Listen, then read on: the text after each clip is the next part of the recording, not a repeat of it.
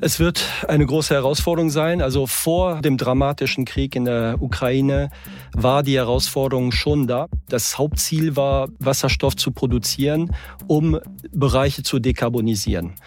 Und jetzt kommt natürlich die Dimension hinzu der Versorgungssicherheit. Und da kann natürlich Wasserstoff auch noch on top davon eine Rolle spielen. Allerdings haben wir ja allein mit dem ersten Pfeiler schon sehr viel vor. Aber es wird umso wichtiger sein, an den wichtigen Blockaden heute zu arbeiten. Hallo und herzlich willkommen bei Handelsblatt Disrupt, dem Podcast für neue Ideen, Disruptionen und die Zukunft der Wirtschaft in der digitalen Welt. Mein Name ist Katrin Witsch und Sie kennen mich aus dem Podcast Handelsblatt Green. Heute vertrete ich Sebastian Mattes und begrüße Sie aus unserem Studio in Düsseldorf. Unser Thema heute ist der grüne Wasserstoff. Es soll eine der wichtigsten Technologien auf dem Weg zur Klimaneutralität werden und auch unser fossiles Erdgas soll er schnellstmöglich ablösen. Grüner Wasserstoff wird aus Strom mit erneuerbaren Energien hergestellt, aber im Moment gibt es ihn nur in kleinen Mengen. Kann das Vorhaben Europas überhaupt gelingen? Und wenn ja, kann grüner Wasserstoff wirklich ein Ersatz für Erdgas aus Russland sein? Und vor allem in so kurzer Zeit?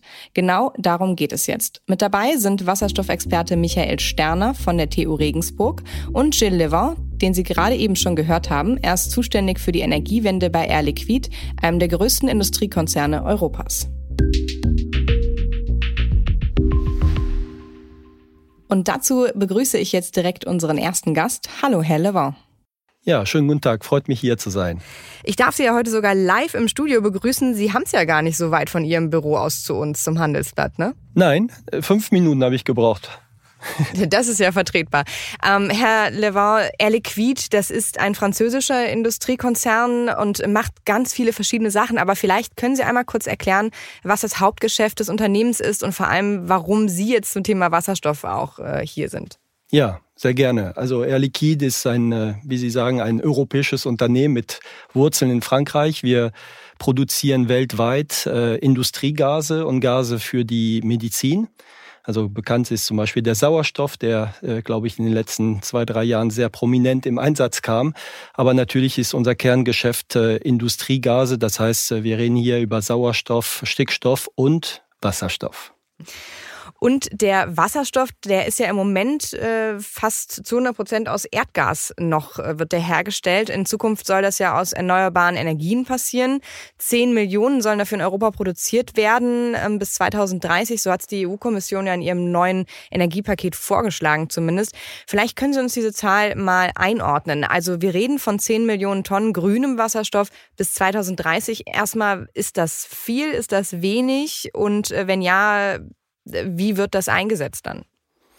Ja, also sehr gerne. Vielleicht erst mal kurz zu Ihrer Frage bezogen auf die, ähm, die Gewichtung. Wie viel kommt aus grauem Wasserstoff äh, oder sagen wir mal fossil hergestellten Wasserstoff und wie viel kommt aus erneuerbaren? Das ist in der Tat so, dass wir heute circa 95 Prozent äh, fossilbasierten Erdgas produzieren. Aber es gibt durchaus schon heute Formen, die ähm, es ermöglichen, im Grunde genommen ähm, mit, mit äh, entweder erneuerbaren Energien oder und hier geht es um Strom, also über Elektrolyse, Wasserelektrolyse oder auch andere Elektrolyseformen, äh, Wasserstoff äh, erneuerbar zu produzieren. Zu den 10 Millionen Tonnen, die ähm, an Wasserstoff in 2030 von der EU als Ziel festgelegt sind, ist das eine große Herausforderung. Ähm, das entspricht auch in Deutschland ungefähr, also die aktuelle ähm, Strategie der Bundesregierung sieht ungefähr äh, eine Verdopplung verglichen zu heute und das sind ungefähr etwas über drei Millionen Tonnen, also 3,5 Millionen Tonnen ungefähr. Ähm, man sieht, das ist eine große Herausforderung, das ist im Grunde genommen fast eine Verdopplung oder sogar mehr als eine Verdopplung verglichen zu heute, was wir einsetzen. Somit ist die Herausforderung groß, gerade wenn man das erneuerbar auch äh, produzieren möchte. Genau, und um das besser zu verstehen, haben wir uns mal angeschaut, äh, was es an Wasserstoff, also an grünem Wasserstoff, eigentlich in den nächsten Jahren braucht. Ein Beispiel. Um eine Stahlproduktion komplett umzustellen, braucht allein ThyssenKrupp jährlich so viel Wasserstoff, dass dafür die Energie von 3800 Windrädern nötig wäre. Aktuell gibt es in Deutschland knapp 29.000 Windkraftanlagen. Doch ThyssenKrupp ist nur eins von tausenden Unternehmen, die auf grünen Wasserstoff hoffen. Allein Deutschland braucht bis 2030 50 Terawattstunden grünen Wasserstoff. Herr Levant, 50 Terawattstunden grüner Wasserstoff für Deutschland bis 2030. Wie realistisch ist das? Also es knüpft so ein bisschen an an die Vorfrage, dass ähm, die, die ähm, Menge, die Sie vorhin in Millionen Tonnen äh, angesprochen haben, äh, kann man natürlich auch in, in Terawattstunden ausrechnen. Und aus heutiger Sicht äh, nutzen wir ja heute 50, 55 Terawattstunden an Wasserstoff in vielen Bereichen schon heute in der Industrie. Und diese Verdopplung auf 110 Terawattstunden, das war die wie gesagt, die bisherige Zielsetzung, die vielleicht noch weiter erhöht wird in der neuen Anpassung der Strategie, die jetzt kommen soll von der Bundesregierung. Aber wenn man jetzt diese aktuellen noch gültigen Zahlen anguckt, ist das, wie gesagt, eine große Herausforderung und sie möglichst komplett äh, auf, auf Erneuerbaren umzustellen, das ist eben umso größer die Herausforderung, weil wir alle wissen, dafür brauchen wir in großen Mengen erneuerbare Energien und speziell Strom. Aber halten Sie denn 2030 für, für ein Jahr, was, was zu schaffen ist? Weil im Moment sind so um die 40 Projekte in Deutschland, glaube ich, äh, geplant, auch relativ große. Aber ähm, man will das ja auch als Alternative gerade zu russischem Erdgas etablieren, so schnell wie möglich. Kann denn grüner Wasserstoff eine wirkliche Alternative zu russischem Erdgas sein? Geht das so schnell? Es wird eine große Herausforderung sein. Also vor dem Krieg, vor dem dramatischen Krieg in der Ukraine, war die Herausforderung schon da mit diesen Zahlen. Und äh, das Hauptziel war erstmal Wasserstoff zu produzieren, um Bereiche zu dekarbonisieren, also möglichst den Footprint zu reduzieren, gerade Industrie, im Verkehr. Und jetzt kommt natürlich die Dimension hinzu der Versorgungssicherheit mit Energie und der Substitution, der Diversifizierung der Energieträger. Und da kann natürlich Wasserstoff auch noch on top davon eine Rolle spielen. Allerdings haben wir ja schon allein mit dem ersten Pfeiler der Dekarbonisierung schon sehr viel vor. Und somit können wir natürlich versuchen, das noch weiter zu beschleunigen. Aber es wird umso wichtiger sein, an den wichtigen Blockaden heute zu arbeiten. Und die lassen sich sicherlich äh, gleich noch ein bisschen vertiefen. Ja, was sind denn so die Blockaden in Ihren Augen? Ich meine, der Punkt, den ja viele machen, auch zu Recht, ist, äh, für grünen Wasserstoff braucht es sehr, sehr viele erneuerbare Energien, sprich Wind und Solar.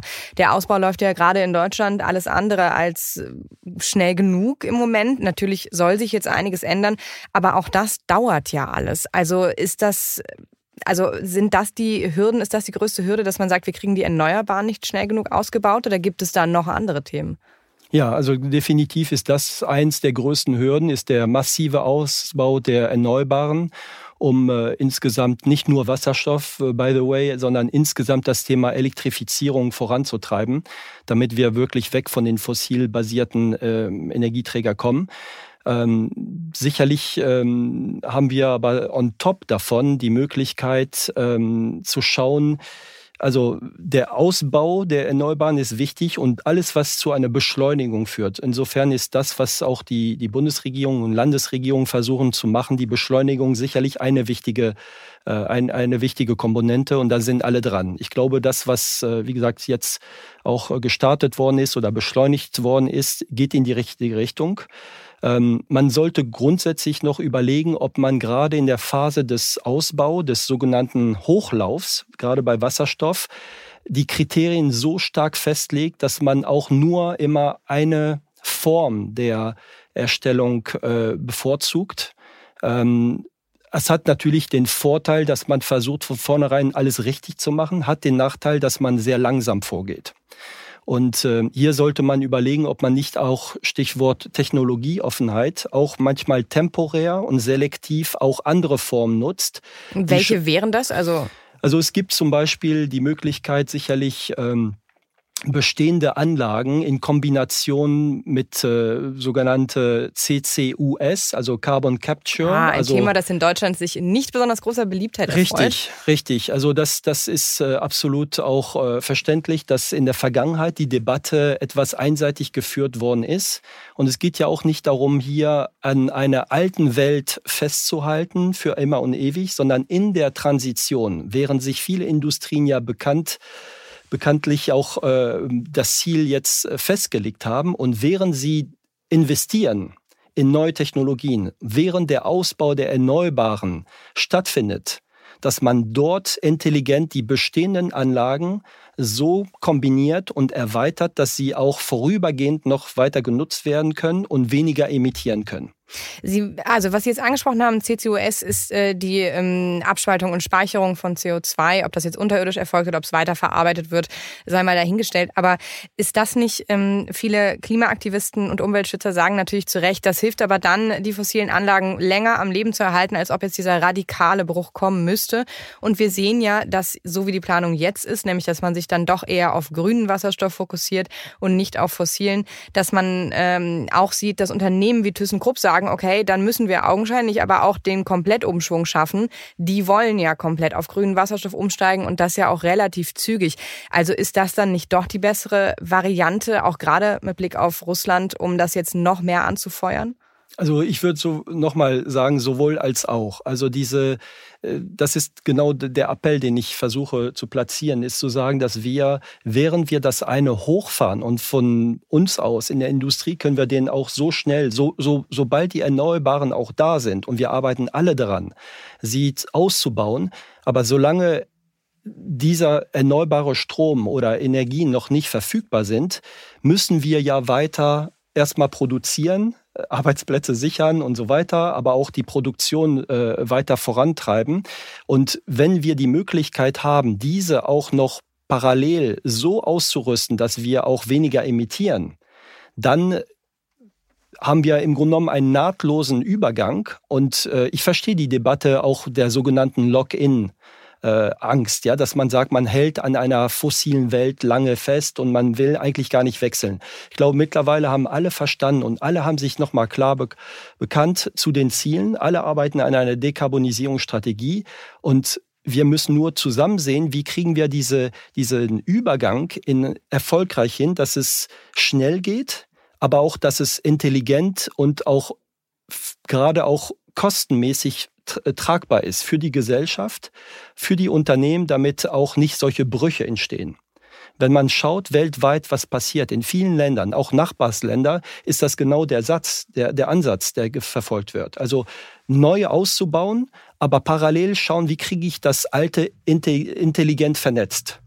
Sie haben eben gesagt, dass ähm, es bei Ihnen zum Beispiel egal wäre, welche Farbe der Wasserstoff hat. Das heißt, Air Liquid könnte sagen, wenn wir morgen ähm, genug Erneuerbare haben, dann können wir 100 Prozent unser Wasserstoffgeschäft auf grün umstellen. Ja, das ist richtig. Also ich, nur damit es auch kein Missverständnis gibt. Wir pushen und wir wollen auch wirklich äh, grüne Erzeugung, also von Wasserstoff äh, vorantreiben. Wir bauen ja im Moment äh, die größte Elektrolyse an unserem Wasserstoff-Pipeline-Netz zum Beispiel und äh, arbeiten an vielen weiteren Projekten, um grünen Wasserstoff zu produzieren. Nicht nur in Deutschland, sondern auch äh, in Europa oder weltweit. Ähm, aber, aber wir ähm, schauen natürlich, also sobald genug erneuerbare Energie da wäre, würden wir auch viel massiver dort auch äh, vorankommen. Also ich weiß nicht, ob wir das gleich äh, etwas thematisieren. Wo gibt es im Moment Hürden, die äh, gerade ein Hindernis sind äh, für den Ausbau der oder die, die Produktion von grünem Wasserstoff? Ja, es gibt auf jeden Fall genug Hürden. Ich glaube, da sollten wir auch nochmal drüber sprechen. Aber ich habe auch gehört aus der Branche, der Wasserstoffunternehmen zumindest, dass die Nachfrage ähm, seit Ausbruch des Ukraine-Krieges tatsächlich deutlich angestiegen ist. Würden Sie das so unterschreiben? Die Nachfrage von Wasserstoff. Nach grünem Wasserstoff. Nach grünem Wasserstoff. Also ich glaube, dass der grüne Wasserstoff ist, ist die Nachfrage ist, ist grundsätzlich da. Allerdings muss man immer im Visier behalten, neben der Verfügbarkeit der Molekülen auch, was ist der Preis vom grünen Wasserstoff? Und der ist, der war vor dem Krieg ungefähr, ich sag mal, drei bis viermal teurer als der, ich nenne das mal, fossilbasierten Wasserstoff. Und heute natürlich äh, ist die Situation schwer äh, vergleichbar und auch nicht klar, ob das jetzt repräsentativ ist für das, was zukünftig ist. Äh, die Energiepreise sind im Moment drei bis viermal so hoch äh, ähm, ja, als, als vor, vor dem Krieg. Ähm, aber allein auch jetzt ähm, ist der grüne Wasserstoff etwas weniger im Nachteil verglichen zum grauen Wasserstoff, aber wir reden immer noch von Faktor zwei, zweimal so teuer wie der Grauwasserstoff, auch bei den hohen Erdgaspreisen aktuell. Genau, und das wollen wir uns nochmal genauer anhören, wie der Preis für grünen Wasserstoff gerade aussieht. Wasserstoff ist anders als Kohle oder Öl ein Energieträger und muss aus etwas hergestellt werden. In der Regel ist das Erdgas. Soll es nachhaltig sein, wird Wasserstoff aus erneuerbaren Energien gewonnen. Das kostet natürlich Geld. In Europa, vor allem in Deutschland, ist der Strom dafür deutlich teurer als in sonnenreichen Ländern wie Marokko oder Chile. Weil die Erdgaspreise aber massiv gestiegen sind, ist grüner Wasserstoff in manchen Regionen der Welt sogar schon genauso günstig wie fossiler Wasserstoff. Herr Levin, was hat denn der Krieg jetzt mit dem Preis für grünen Wasserstoff zu tun, wenn das vorher dann doch, wie Sie gesagt haben, um so viel teurer war? Warum ist es dann jetzt in manchen Regionen der Welt eben schon gleichgezogen mit fossilem Wasserstoff? Ja, also um es einfach zu machen, grünen Wasserstoff produzieren Sie mit grünem Strom und äh, gut Wasserstoff, wie gesagt, fossilbasiert äh, mit Erdgas. So, und jetzt ist seit dem Ausbruch der, des Krieges äh, sind die Energiepreise bekanntlicherweise äh, sehr, sehr stark angestiegen. Also man kann sowohl sagen, im Erdgasbereich als auch im Strombereich haben wir ähm, an den Börsen eine ungefähr, das fluktuiert wie gesagt sehr stark, aber ungefähr eine Vervierfachung der Energiepreise der, ähm, also im Grunde genommen sowohl des Stroms als auch des Erdgases. Und somit sind beide Herstellungs, Herstellungsformen ähm, von den Kosten gestiegen. Ähm, und die Differenz ist jetzt, ich sag mal, nicht mehr Faktor drei oder vier. Also sie brauchen äh, ungefähr ähm, 50, ich mache es jetzt sehr, sehr einfach, 50 Kilowattstunden Strom, um ein Kilo Wasserstoff zu produzieren.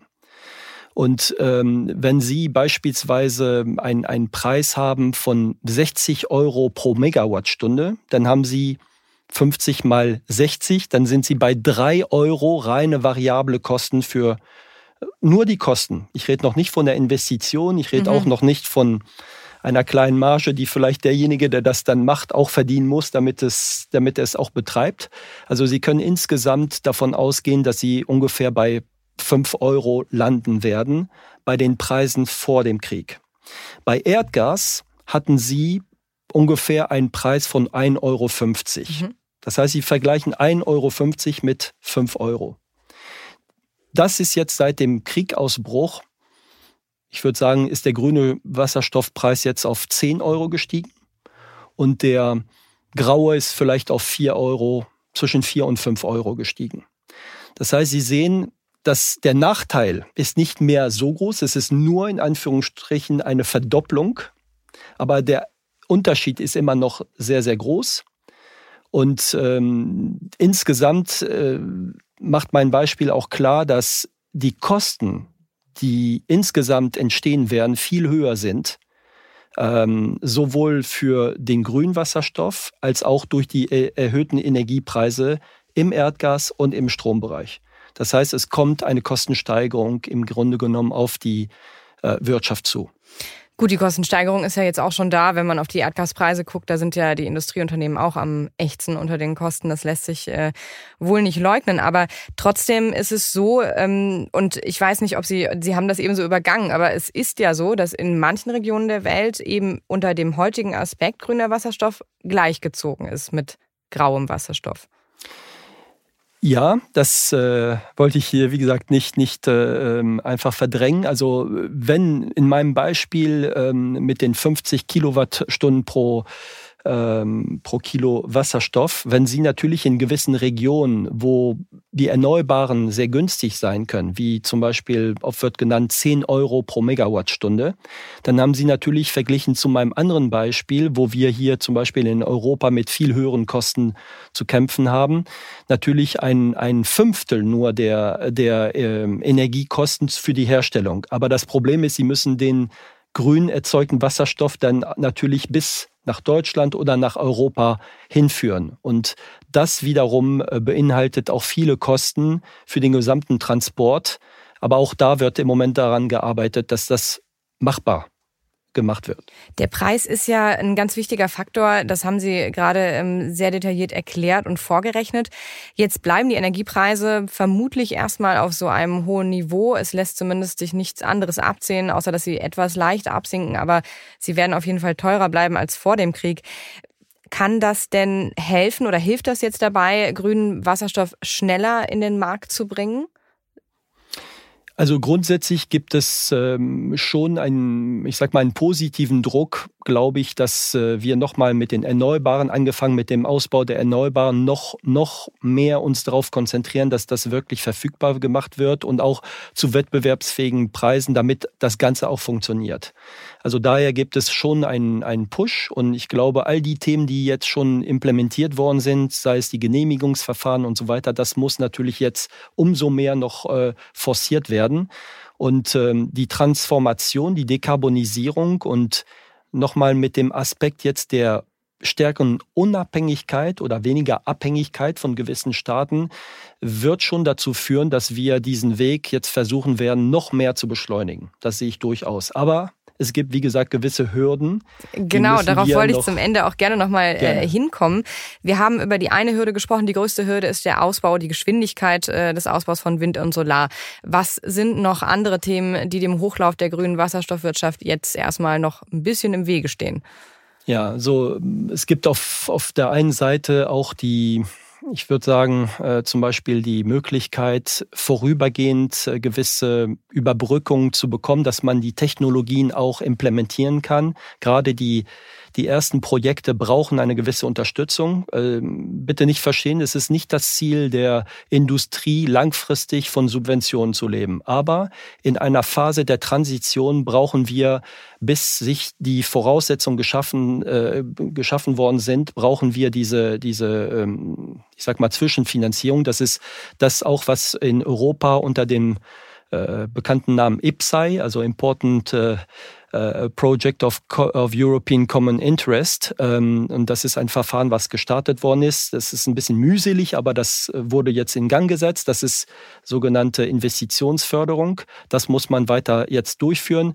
Es gibt auch eine Kosten äh, Förderung, die jetzt äh, von der Bundesregierung geplant ist äh, über sogenannte Carbon Contracts for Difference. Genau, jetzt da vielleicht gehen ja. wir da nicht zu tief ins Detail. Das sind Differenzverträge in der Industrie, die denen helfen sollen, eben diese Kosten aufzubringen, genau. ohne selber jetzt da möglichst noch viele Schulden aufzubürden, weil das nun mal auch sehr teuer ist. Sie haben es gerade gesagt, genau, es gibt ja diese Modelle, es gibt auch Überlegungen, ähm, da noch mehr zu machen. Also würde ich das jetzt eigentlich gar nicht so wirklich als Hürde sehen, oder? Naja, solange es die nicht gibt, ist es sehr, sehr schwierig ähm, für einen Produzenten weiter zu investieren, ohne zu wissen, ob er Abnehmer findet. Und die Abnehmer, die dann äh, vielleicht bei einem, einer Alternative das Dreifache zahlen müssen, verglichen zu einer, ich nenne das mal grauen Alternative, äh, werden sich vermutlich noch nicht für den grünen Wasserstoff entscheiden. Das heißt, weil es in Deutschland eben darüber geredet wird, aber es ist noch nicht beschlossen. Sie meinen, da muss jetzt ein bisschen mehr Tempo reinkommen? Ja, einfach, dass das System auch funktioniert. Wir in der Industrie können den grünen Wasserstoff produzieren. Wie gesagt, am Anfang etwas teurer. Der Verbraucher sieht im Moment keinen Nachteil oder bräuchte eine, ein, keinen Nachteil verglichen zu den Alternativen ähm, in den Kosten, damit er das auch beziehen kann. Und da brauchen wir diese gewisse Differenz diesen Ausgleich nochmal nur vorübergehend. Sie sind ja Franzose. Ja.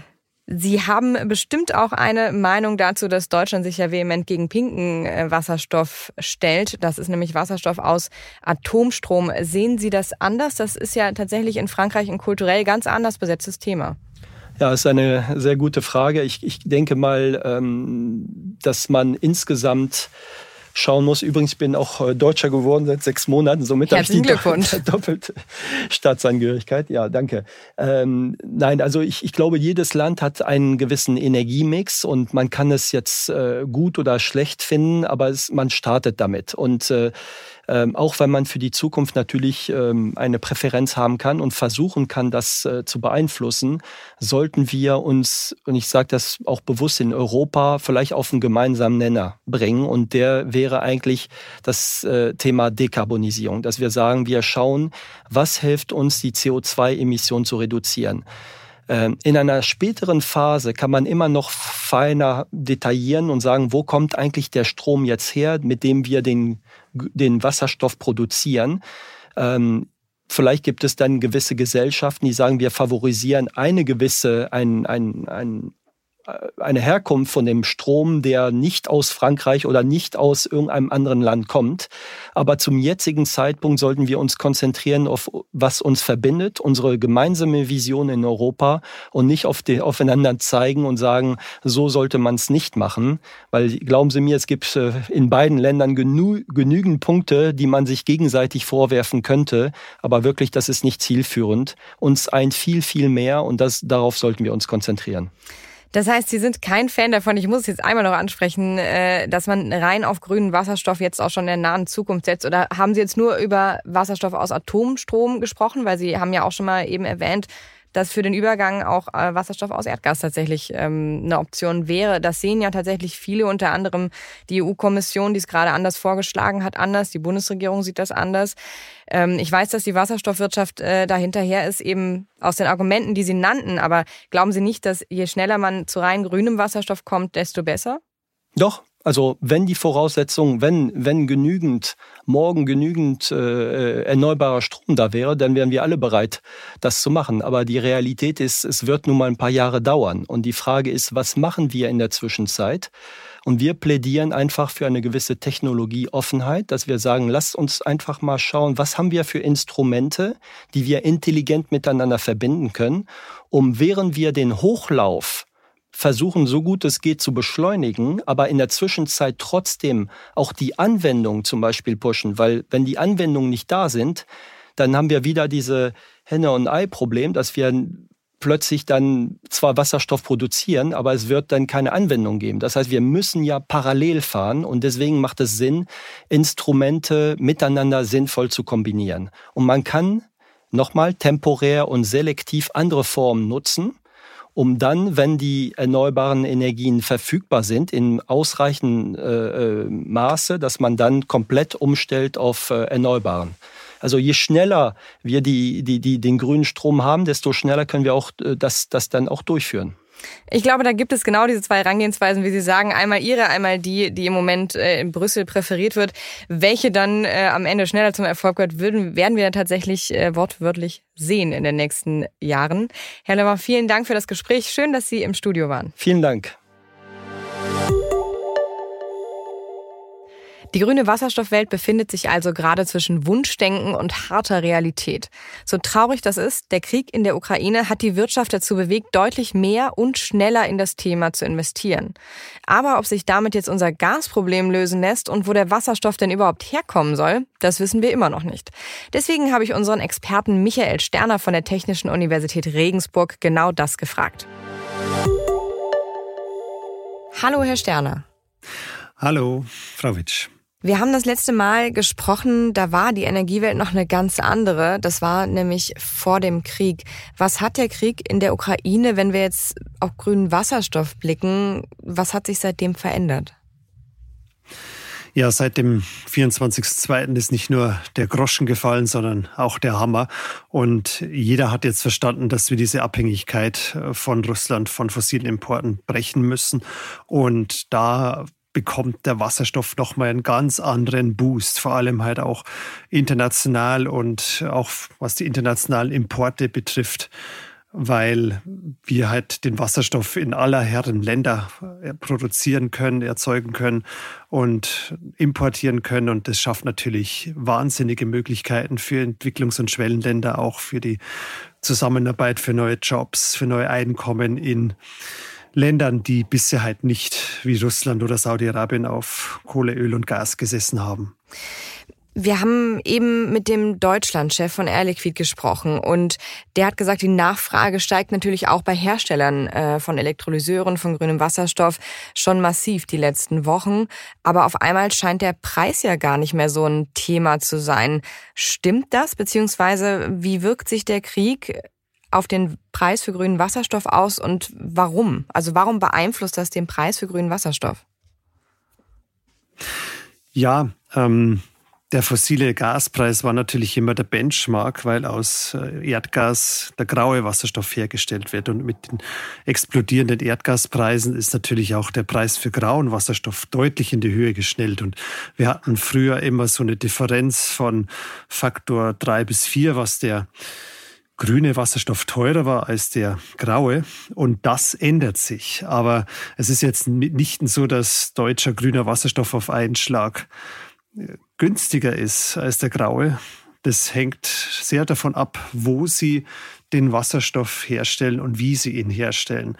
Heißt also konkret, in Deutschland sind durch die steigenden Gaspreise auch die Strompreise in die Höhe geschnellt und bei den derzeitigen Strompreisen lohnt sich das halt eigentlich fast nicht, grünen Wasserstoff herzustellen. Aber das ist ja nicht in allen Ländern der Welt so.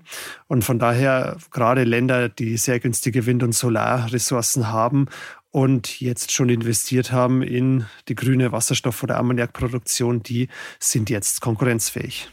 Okay, und das ähm, ist ja etwas, mit, äh, damit hat man erst in ein paar Jahren gerechnet eigentlich, oder? Ja, richtig, weil einfach keiner davon ausgegangen ist, dass sich die Gaspreise verfünffachen im Einkauf und das ist ein absoluter Gamechanger und wir gehen alle davon aus, dass diese hohen fossilen Preise die nächsten zwei, drei Jahre so bleiben werden und das treibt nicht nur den Häuslebauer zur Photovoltaikanlage, sondern halt auch ähm, den Industriebetrieb dazu, über grünen Wasserstoff nachzudenken. Also ich hatte jetzt gerade einen absurden Anruf von einer Denkmalschutzbehörde in Düsseldorf, die sagte, wir haben hier historisch gasbefeuerte Gaslampen, die stehen voll im Fokus und sie möchten gerne auf grünen Wasserstoff umstellen. Das kann man natürlich technisch machen, aber eigentlich wäre es doch sinnvoller, gleich auf LED und Strom umzustellen. Also auch da äh, an, an jeder Stelle einfach abwägen, wo wir den Wasserstoff wirklich dringend brauchen und bei der Befeuerung oder Beleuchtung von Straßen haben haben wir definitiv bessere Alternativen als Gaslampen. Aber in der Industrie wie Stahl und Chemie haben wir halt keine Wahl. Da brauchen wir den grünen Wasserstoff. Sie haben jetzt da ein wichtiges Thema angesprochen, denn inwiefern ist denn grüner Wasserstoff jetzt die Lösung für unser Gasproblem? Wir haben ja eine Bundesregierung, die jetzt gerade erstmal in die Infrastruktur für neue fossile Anlagen, nämlich flüssig Erdgasterminals investiert. Ähm, die sollen natürlich auch innerhalb so schnell wie es geht ähm, auf grünen Wasserstoff umgestellt werden. Aber kann grüner Wasserstoff denn überhaupt unser Erdgas jetzt so schnell ersetzen, wie wir es denn mit Blick auf den Krieg bräuchten? Nein, kann er nicht, weil wir nicht in den Mengen ihn haben, wie wir ihn bräuchten. Und ähm, Gas wird ja heutzutage auch fürs Heizen verwendet, wo es in der Zukunft einfach keinen Platz hat, weil es da günstigere und effizientere Alternativen gibt in weiten Teilen. Und von daher müssen wir jetzt halt darauf hinarbeiten, dass wir die, alles, was wir jetzt mit LNG-Terminals machen oder halt da jetzt wieder von allen Herren Ländern wieder fossile Energieträger herholen, dass wir das auch so bauen, dass wir das umstellen können, nahtlos auf Wasserstoff und Wasserstoffprodukte. Aber technisch ist das möglich? Jein. Also es ist nicht so ganz einfach, solange sie halt bei LNG sind ähm, und Flüssigkeiten importieren. Also da hieß es schon aus dem Bundeswirtschafts- und Klimaschutzministerium, dass es äh, so äh, angelegt werden soll, dass man dann auch in ein paar Jahren auf Ammoniak umstellen kann, was so mit der Hauptenergieträger sein wird. In, also als Wasserstoff, dann wird der Ammoniak in Deutschland als Wasserstoff, als, der Wasserstoff wird als Ammoniak in Deutschland ankommen. Als erstes, weil er einfach einfach zu transportieren fließend ist mhm. und die Häfen damit umgehen können und er in flüssigem Zustand ähm, umgeschlagen werden kann. Und der wird dann auch gebraucht in Düngemittel und Chemieindustrie. Und ja, also von daher ist mein Tipp immer, also wenn man nur für die Überbrückung mit der Gasversorgung LNG-Terminals baut, dann baut bitte schwimmende Terminals, die man dann auch wieder wegfahren kann, keine festen. Und da lohnt sich der Blick zum Port of Rotterdam, also dem Hafen von Rotterdam, der halt wirklich auch mit Pipeline-Anbindungen Richtung ähm, Großbritannien denkt und halt auch Terminals baut, die zukunftsfähig sind. Also die wollen wirklich so ein Trading-Hub für Wasserstoff in Europa werden. Und wenn wir da eine Anbindung haben über die Gaspipeline oder halt die Wasserstoffpipeline vom Ruhrgebiet zum äh, Port of Rotterdam und dann runter in Rhein-Main, dann ist das schon mal der erste wichtige Schritt. Der zweite wichtige Schritt oder eigentlich noch ein Schritt vorher ist ja eigentlich das, was Sie eben auch angesprochen haben, nämlich dass äh, grüner Wasserstoff überhaupt erstmal produziert produziert wird. Wir reden jetzt mal vom Ausland, weil in Deutschland werden wir nur ja, geringere Mengen, auf jeden Fall nicht ausreichende Mengen produzieren können selber. Das heißt, man braucht auch hier, ähnlich wie für das Flüssigerdgas, internationale Partnerschaften. Das haben Sie eben auch gesagt. Sie haben auch gesagt, der Hammer ist gefallen. Aber diese Partnerschaften stehen doch noch total am Anfang. Oder steht jetzt zum Beispiel in Chile schon eine Solar Anlage, eine große, die Wasserstoff produziert, der eigentlich theoretisch schon verschifft werden könnte. Also wo steht man da überhaupt bei diesen Projekten?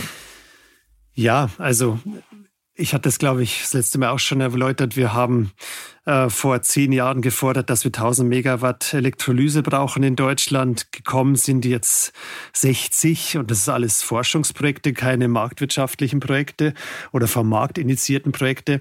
Und ähm, jetzt hat die Bundesregierung sich zum Ziel gesetzt, dass wir 10.000 Megawatt Elektrolyse haben in den nächsten acht Jahren. Und das ist jetzt schon eine, eine sehr steile Vorlage. Also Deutschland könnte sich schon selbst den Wasserstoff herstellen, wenn wir überall Windräder aufstellen und auf 10 Prozent der Fläche Deutschlands mit einem Abstand von 800 Metern, dann hätten wir allein für, vom Wind das Potenzial äh, von 1600 Terawattstunden, wo wir dann bestimmt mit 1000 Terawattstunden rauskommen an Wasserstoff, dann, dann bräuchten wir das alles nicht mit den Importen. Ja.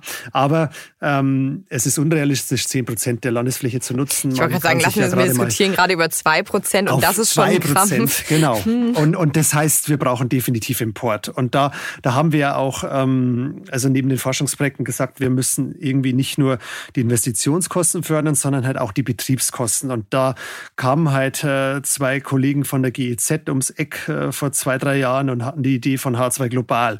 Und die haben wir seit Anfang an wissenschaftlich begleitet und immer wieder halt die Ministerienebenen hoch, bis dass wir bei Altmaier waren und der gesagt hat, samt Industrie, das ist ein tolles Konzept. Und Was ist H2 Global? H2 Global ist ein ähm, ist eine Stiftung, die quasi so ein Contract äh, for Differences ausgestaltet. Das ist ein Modell, das wir als Deutschland aus dem Ausland für zehn Jahre äh, garantiert Wasserstoff und Wasserstoffprodukte abnehmen für den besten Preis. Mhm. Das ist ein Auktionsverfahren auf der einen Seite. Auf der anderen Seite verauktionieren wir dieses eingekaufte Produkt dann jedes Jahr an den meistbietendsten in Deutschland. Und die Differenz davon zahlt quasi die Bundesstiftung, wo jetzt schon so 1,5 Milliarden Euro drin liegen. Und ähm, das Instrument ist einfach nur der Hammer, weil ich habe das noch nie erlebt in meiner wissenschaftlichen Laufbahn, dass wir innerhalb von zwei Jahren ein neues Instrument so weit auf Bundesebene vorbeigebracht, vorangebracht haben, dass es auf, auf europäischer Ebene uns aus der Hand gerissen wird und jetzt auch die Amerikaner und Koreaner und Japaner kopieren wie wild, weil das einfach ein marktgetriebener Ansatz ist, der die OPEX-Problematik, also diese schlechten Betriebskosten überwindet und zugleich halt ähm, für Wettbewerb sorgt. Und also das ist wirklich der Schlüssel dafür, dass diese Partnerschaften dann auch laufen. Und ähm, wir haben Projekte, äh, die wir begleiten in Algerien, im Kongo, in Namibia.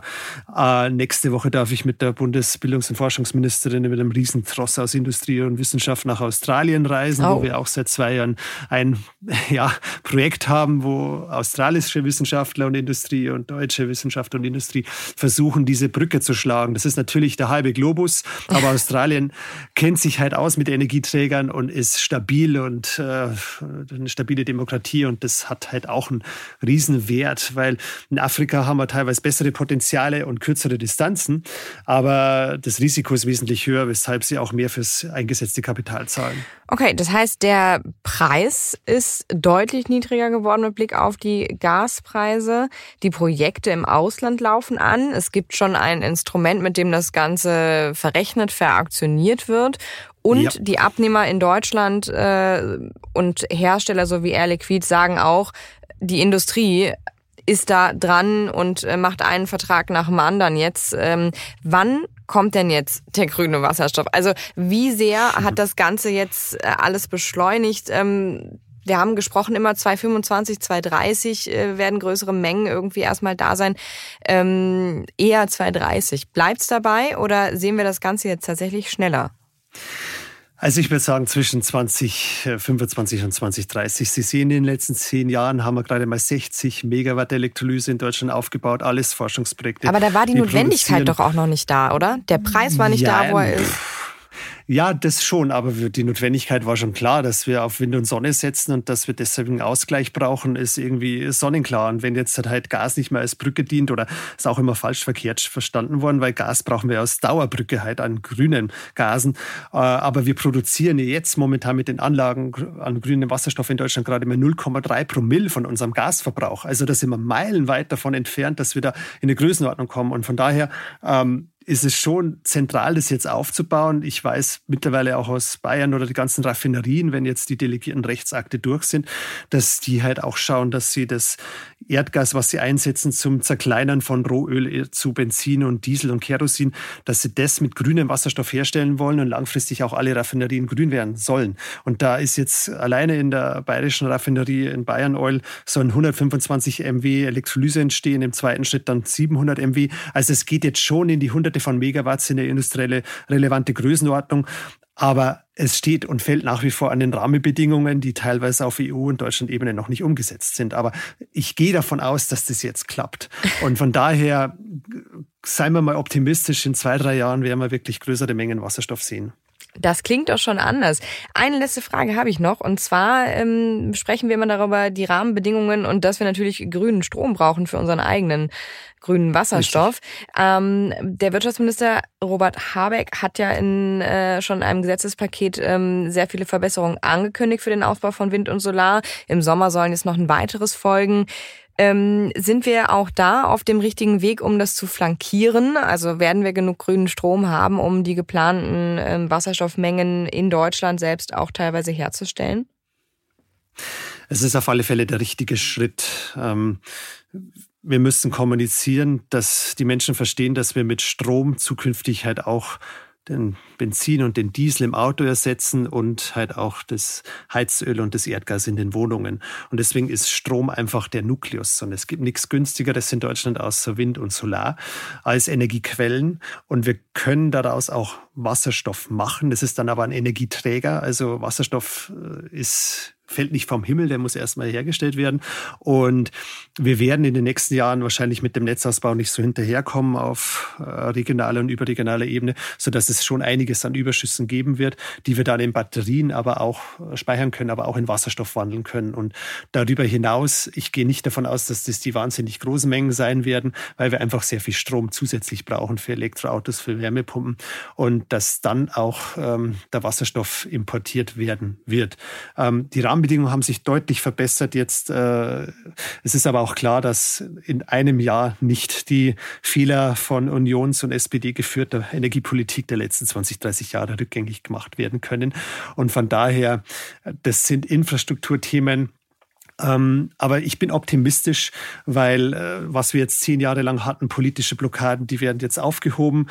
Wenn, dann sind jetzt die Engpässe das Material oder auch die Menschen. Und deswegen ist mein großer Appell immer an die Fridays for Future, geht nicht nur auf die Straße, sondern auch in die Handwerksbetriebe und in die Hörsäle und helft uns, diese Energiewende zu wuppen. 90 Prozent der Emissionen der Klimaschäden anrichten kommen aus Kohle, Öl und Gas. Und deswegen ist es ein Riesenjob, der viel Sinn stiftet, ähm, da beruflich seine Lebensaufgabe drin zu finden. Vielen Dank für das Gespräch, Herr Sterner. Schön, dass Sie heute dabei waren. Ja, das war Handelsblatt Disrupt für diese Woche. Wenn es Ihnen gefallen hat, lassen Sie uns gerne eine Bewertung auf Ihrer Podcast-App da. Danke an dieser Stelle auch für die Unterstützung von Marcel Joschko, Regina Körner und Migo Fecke von Professional Podcasts, dem Dienstleister für Strategieberatung und Podcastproduktion. Wenn Sie immer auf dem Laufenden sein wollen, testen Sie das Handelsblatt in unserem Sommer-Spezialangebot. Damit lesen Sie alle aktuellen Artikel und Recherchen für sechs Wochen im Vorteilsabo. Schauen Sie doch einfach mal rein unter handelsblatt.com slash sommerspezial. Die Details gibt es auch in den Show Notes. Eine neue Folge des Disrupt gibt es nächsten Freitag, dann auch wieder mit Sebastian Mattes. Und wer so lange nicht warten will, der kann ja am Dienstag schon mal in die neue Folge Handelsblatt Green reinhören. Bis zum nächsten Mal. Ihre Katrin Witsch.